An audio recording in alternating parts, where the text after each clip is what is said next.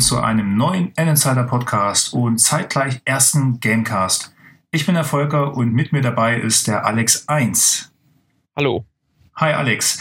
Ähm, ja, Gamecast. Warum eigentlich Gamecast? Das Team von N-Insider äh, hat sich gedacht, im unregelmäßigen Abstand, das will ich jetzt hierbei gleich mal äh, betonen, ein Spiel direkt in den Fokus zu nehmen und darüber auch mal zu berichten. Der Unterschied zwischen dem regulären Podcast ist halt hier, dass wirklich mal ein Spiel in den Fokus genommen wird, wie eben schon erwähnt. Ein Redakteur wie heute Alex 1 das Spiel auch mal direkt vorstellt. Äh, der Podcast auch nicht so lange dauert und er zwischen den normalen Hauptcasts, sage ich mal, dann auch mit ausgestrahlt wird. Also freut euch im Endeffekt auf den Insider Podcast und schreibt uns dann dazu auch mal ein Feedback, was ihr so davon haltet, von diesem neuen Gamecast. Und ja, ich würde sagen, kommen wir mal zum eigentlichen Thema. Alex, Games, was hast du denn heute für ein Spiel mitgebracht? Äh, ich habe heute bei Paper Mario Sticker Star für den 3DS. Mhm und äh, ja. ist, äh, ja, und du hast darüber geschrieben bei ja, ja, ich habe darüber einen ähm, Test geschrieben, der ist auch mhm. bereits seit gestern online.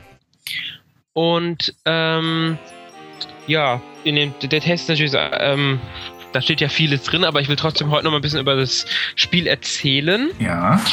Ähm, für alle, die jetzt die Paper Mario-Reihe noch nicht kennen, ganz kurz, Paper Mario ist eine Rollenspielreihe, die auf dem N64 in Anfang genommen hat und bisher Ableger für ein, danach dann für GameCube und Wii gekriegt hat. Sticker Star ist jetzt das erste Paper Mario für ein 3DS.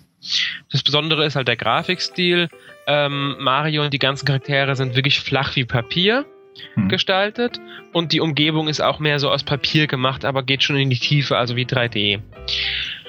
Ähm, das macht halt auch viele Sachen im Grunde möglich, zum Beispiel, dass die Charaktere mal zerknittern oder so. Dadurch wird ein spezieller Humor gemacht. Das ist ja von Intelligent Systems entwickelt und die haben da in den bisherigen Spielen immer einen sehr hohen Humorfaktor reingepackt. Und wie ist das mit Paper Mario? Also für die, die das, die das jetzt noch gar nicht kennen, ähm, du sagst einmal der, so dieser 3D-Modus und einmal äh, dann in dieser Papierform. Äh, wie, ja, also, wie das ist, sich das? Das ist, die, die, die ähm, Charaktere sind im Grunde 2D-Figuren, mhm. aber sie agieren in einer 3D-Welt sozusagen. Also die Welt ist ah, aus Papier gebastelt im Grunde, muss man sich vorstellen. Als ob das alles gebastelt wäre, wie ein Diorama im Grunde. Und das, was ich meine, ist einfach nur, dass man auch in die Tiefe laufen kann und dass man nicht nur 2D von links nach rechts läuft, sondern dass wie bei einem normalen 3D-Spiel auch in die Tiefe laufen und so weiter ist. Das meinte ich jetzt nur damit. Mhm. Jo, äh, die äh, Geschichte, was worum geht es denn überhaupt so in, dem, Spiel? Ja, also die Geschichte ist jetzt, muss ich sagen, im Vergleich zu den anderen Paper Mario Spielen leider etwas ähm, schwächer geworden. Mhm. Ähm, Gerade der äh, GameCube-Teil und der N64-Teil waren ja ähm, in der Hinsicht sehr stark. Äh, jetzt ist es noch etwas abgeschwächt. Eigentlich geht es darum, also das Stickerfest wird in ähm, dem Pilzkönigreich gefeiert. Und Bowser taucht auf, will sich den Sticker-Kometen krallen, der ähm, entlädt dabei seine Energie, zerbricht in mehrere Teile und die äh, Royal-Sticker gehen verloren. Prinzessin Peach wird entführt und jetzt ist Marios Aufgabe, die Kometenteile wiederzufinden, die Royal-Sticker wiederzufinden und Bowser zu besiegen. Und Peach zu retten. Das ist an sich die gesamte Story. Peach mal wieder retten, wie immer. genau, es ist relativ standardmäßig ja, geblieben. Ja, ja. Und an sich fühlt sich dadurch auch sehr standardmäßig an. Am Ende eines jeden Levels findet man dann eine, einen ähm, Kometensplitter. Manche Levels haben mehr als einen Ausgang, da findet man halt dann zwei Kometensplitter. Das verhält sich wie mit den Sternen im Grunde mhm. in den 3D-Mario-Abenteuern. Und ja, dadurch fühlt es sich nicht mehr so ganz Paper Mario-mäßig an, weil es gibt auch keine zusammenhängende Welt mehr, sondern es gibt eine Oberweltkarte, über die man die Level dann auch wirklich wie Level anwählt. Das ist dann halt zugunsten des 3DS des Handhelds, denke ich mal, gemacht worden, ist ja der erste Handheld-Ableger, dass man im Grunde auch mal einen kürzeren Abschnitt auf die Schnelle spielen kann. Trotzdem fühlt es sich halt dadurch etwas stärker wie ein typisches Mario Jump'n'Run an, was die Story auch noch unterstützt. Äh, ja, das nächste, was da auch zu erwähnen ist, sind die Erfahrungspunkte, beziehungsweise die, die sind ja nicht gar nicht dabei.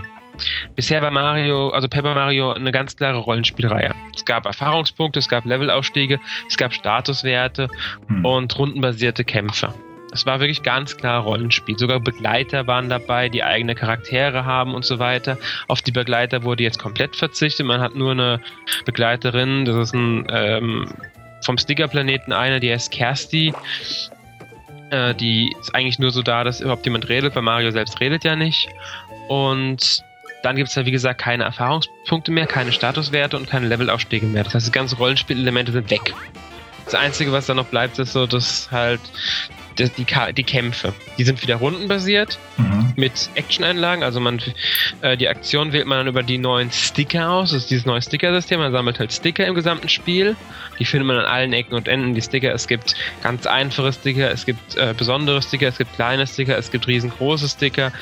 Äh, man stellt Sticker selbst her aus Dingsen, die man findet. Äh, Dingsen sind so 3D-Gegenstände wie eine Schere oder so Zeugs halt. Dingsen ein Ventilator, so Zeugs halt, genau. und das sind halt besondere. Und man braucht halt diese Sticker für die Kämpfe. Man wählt einen Schuh aus, also das ist dann der Sprungangriff, dann springt man halt auf den Gegner drauf.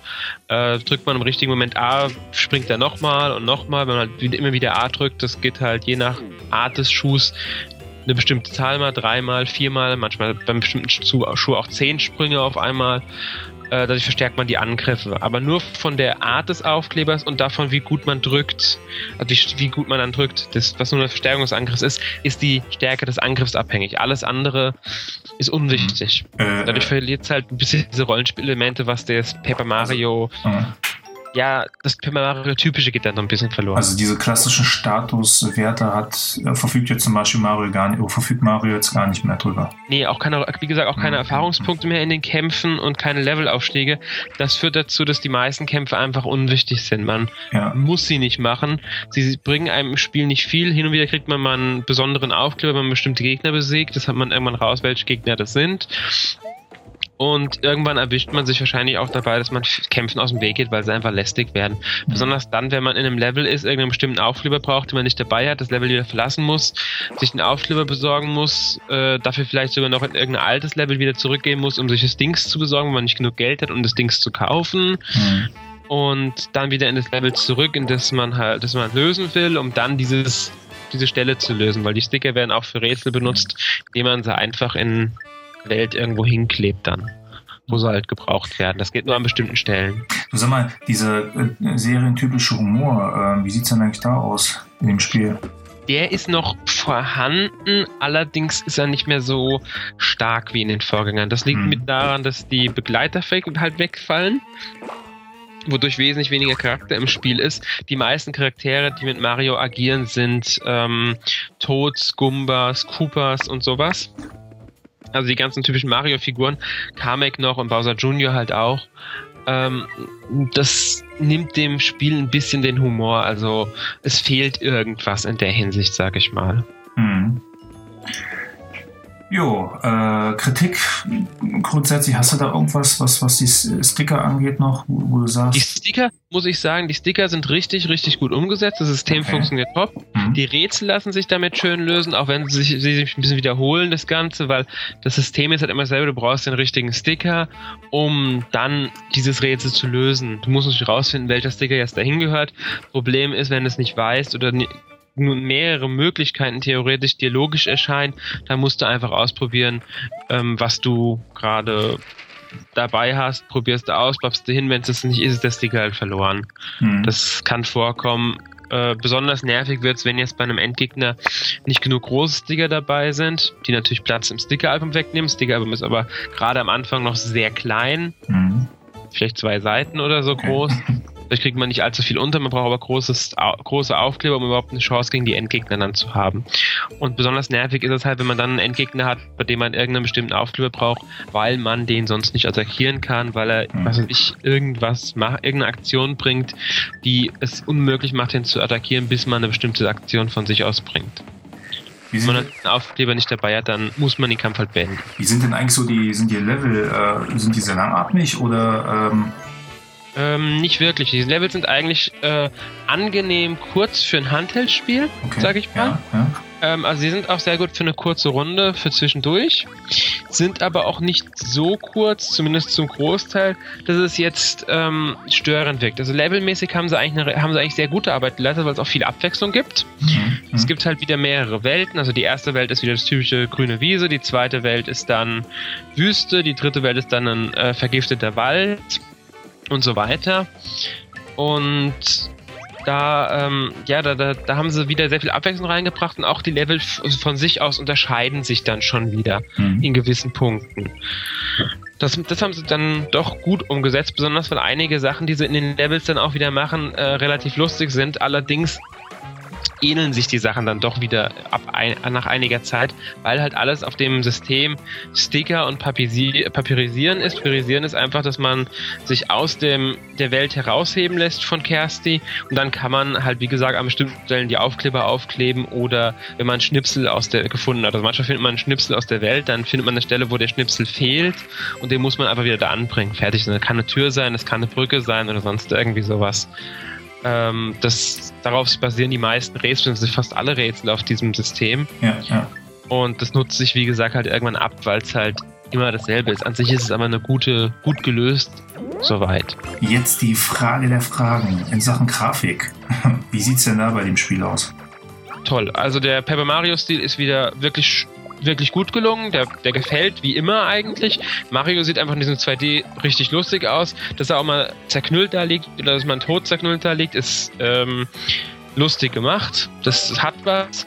Ähm, in den Kämpfen kann es passieren, dass man von der falschen Attacke getroffen wird, dass man dann zerknittert ist, dann kann man eine Zeit lang nicht agieren oder dass man durchnässt ist, dann kann man, ist man auch eingeschränkt in seinen Aktionen. Das haben sie alles ganz gut, haben sie alles schön dargestellt. Ähm, besonders schön finde ich bei den Levels, beziehungsweise allgemein den Umgebungen, man bewegt sich im Grunde durch die Level, die auch mit, aus mhm. den Papiersachen gestaltet sind. Allerdings wirkt es alles so wie ein Diorama. Also als ob man auf ein Diorama draufschauen würde und Mario sich so durchbewegen würde. ist auch nicht schlecht. Cool. Und das ist eigentlich cool gemacht, besonders durch den 3D-Effekt des 3DS, der wirkt dadurch wesentlich besser. Und es gibt sogar ein paar Stellen, die etwas leichter fallen, wenn man den 3D-Effekt aktiviert. Man braucht den 3D-Effekt nicht, aber er erleichtert einem das, die ein oder andere Stelle ein bisschen.